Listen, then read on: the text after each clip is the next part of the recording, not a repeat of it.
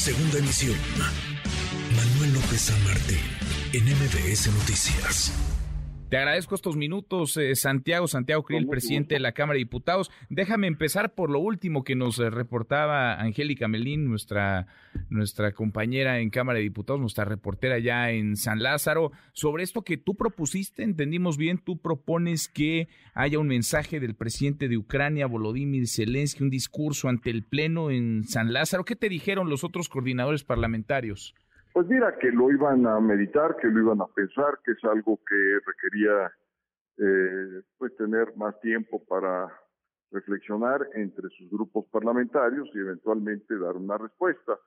Eh, la invitación eh, fue eh, hecha por la embajadora de Ucrania y fue ratificada cuando yo sostuve un, una videoconferencia con el presidente del Congreso de Ucrania.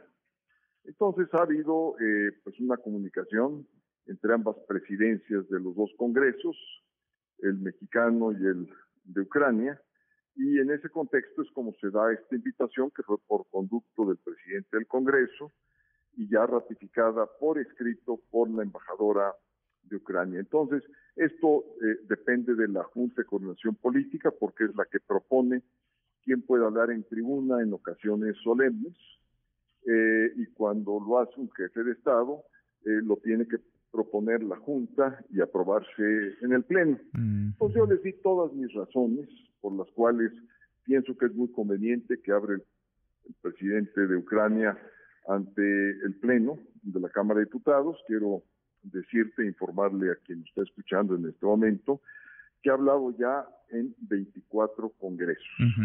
Sí. Eh, por supuesto, en el de Gran Bretaña, en el de España, en el de Bélgica, Holanda, Dinamarca, Estados Unidos, eh, Canadá, en fin, este, en los congresos de los países democráticos del mundo, del mundo occidental, ya ha podido hablar y explicar la situación de que es una invasión ilegal, ilegítima, que ha causado la muerte de muchas personas, que ha generado un dolor infinito en cientos de miles de familias en Ucrania y que ha sido el origen de una migración masiva a los países vecinos, eh, a Polonia, pero ya estamos viendo inclusive que llegan hasta América, este, los ucranianos huyendo de una guerra injusta, de, un- de una guerra eh, y de una invasión totalmente en contra del derecho internacional. Entonces yo creo que era un buen momento para que las diputadas y los diputados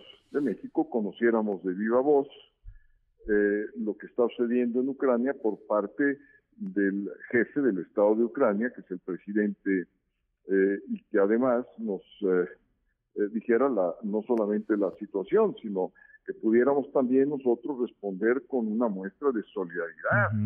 Eh, hay que recordar que están invadiendo a Ucrania. Sí, sí, sí. Eh, No solamente nosotros lo están invadiendo, ya, ya le robaron, ya, ya Rusia le arrebató una parte del territorio, ya se autoanexó el régimen de Vladimir Putin eh, cuatro regiones eh, de, de Ucrania en territorio ucraniano. Entonces lo que nos dices, eh, diputado Santiago, es lo van a meditar, no hay una negativa todavía, tampoco es que se haya definido el sí o haya una fecha, lo van a meditar y lo en los meditar, próximos lo días. van a meditar y este ya una vez que se tome esa decisión, pues ya eh, la haré yo de manera pública, Ujú. pública y oficial. Soy el que transmite la invitación y lo hago como presidente de la Cámara. Ojalá y se pueda llevar a cabo. eh, y si no, ya veremos alguna forma alternativa. Bueno, ese es un tema. Otro que pasa por la mesa directiva y por la Junta de Coordinación Política es la comparecencia del secretario de la Defensa, del general Luis Crescencio Sandoval. Sobre eso, eh, ¿se acordó algo ya? ¿Va a ir? ¿Hay fecha? ¿No va a ir? ¿No por ahora? ¿Qué, qué ha llegado como acuerdo la Sí, Junta de Coordinación te, te Política? platico. Eh, eh, hay dos tipos, digamos, de reuniones con los secretarios de Estado y las y los diputados. Unas son de carácter totalmente informal, que se ponen de acuerdo a través de las comisiones, eh, se pueden desayunar, sea en la Cámara o en las secretarías o en alguna otra parte, y son para tratar asuntos informales, pero de interés para ambas partes. Eso fue lo que ocurrió con el general secretario. No iba a una comparecencia, ni mucho menos a propósito del informe presidencial o de la glosa, donde ya las formalidades son otras. Hay una invitación por parte de la Junta de Coordinación Política, eh, en donde ya el presidente de la comisión respectiva juega un papel fundamental en darle formalidad a esta invitación y una vez que esto ocurre, bueno, pues entonces ya comparece eh, y ya en esa comparecencia inclusive tiene que, eh, protestar, decir la verdad en todo lo que va a ser sus intervenciones, sus respuestas a las preguntas que le formulen las y los legisladores. Pues eso tiene una formalidad, no, no es lo que ha ocurrido, lo que ha ocurrido es que se canceló una reunión de carácter informal. Se dice que por una carta, este, etcétera, etcétera. Este, lo que me dijo a mí el presidente de la Comisión de Defensa, que pude hablar con él hoy por la mañana, es que seguramente se va a reanudar eventualmente ese encuentro de carácter informal y ya si hubiese una convocatoria formal para que el general secretario vaya a responder las preguntas respecto al informe eh, que rinde el presidente y particularmente respecto a los temas a los temas más sensibles del país, que es el tema de la seguridad, el tema de la violencia eh, y todo lo que circunda, pues, el problema mayor, el problema mayúsculo que vive nuestro país, bueno, entonces ya se, se correrá las cortesías, la invitación, habrá eh, entonces ya toda una formalidad para llevarla a cabo. En este momento estamos hablando de un encuentro informal, como hay muchos, que se dan día a día en la Cámara de Diputados y los servidores públicos.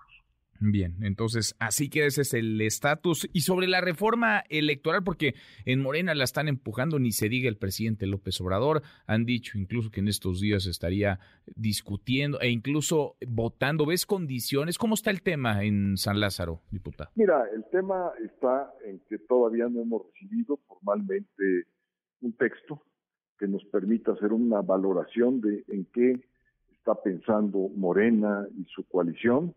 Lo que sí te digo es que por parte del PAN está muy claro, no vamos a aprobar nada ni a promover absolutamente ningún tipo de reforma que vaya en merma de la autonomía, de la independencia, de la integración actual eh, del, INE, o siquiera este, eh, que, vaya en merma de los recursos, que no es el recurso en sí, son las funciones que son eh, soportadas por esos recursos que en caso de recortárselos, pues en el fondo lo que se hace es debilitar al INE.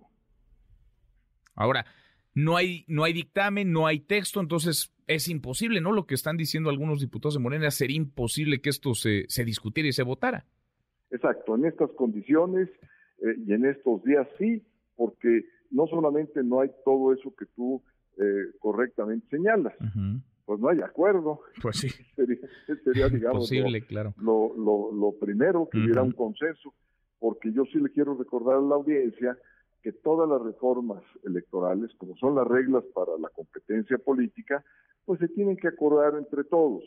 este, y lo que no podemos hacer es, en ese acuerdo, quitar al árbitro o disminuirlo. imaginémonos un partido de fútbol donde no existe el árbitro. Pues, ¿qué pasaría? Pues sería un caos verdaderamente entre un equipo y el otro. No habría este, sanciones, no habría penaltis, fueras del lugar, etcétera, etcétera. Entonces, este, bueno, pues esto mismo pasa en la competencia electoral. El árbitro es fundamental y por eso vamos a defender al árbitro, porque es el que le da conducción y le da estabilidad al país. Bueno, es la posición del PAN que no se mueve, no ha cambiado. Vamos a esperar si llega un dictamen, si llega antes un arreglo, un acuerdo, porque al ser una reforma constitucional, pues se requerirían las dos terceras partes, una mayoría eh, calificada para meterle mano a la Constitución. En fin, siempre hay mucho que platicar contigo. Gracias, eh, diputado. Muchas gracias, Santiago. muchas gracias a ti. Te agradezco mucho eh, este espacio y un saludo a toda la audiencia que nos está escuchando en este momento. Igual para ti, gracias. Muchas gracias. Noticias.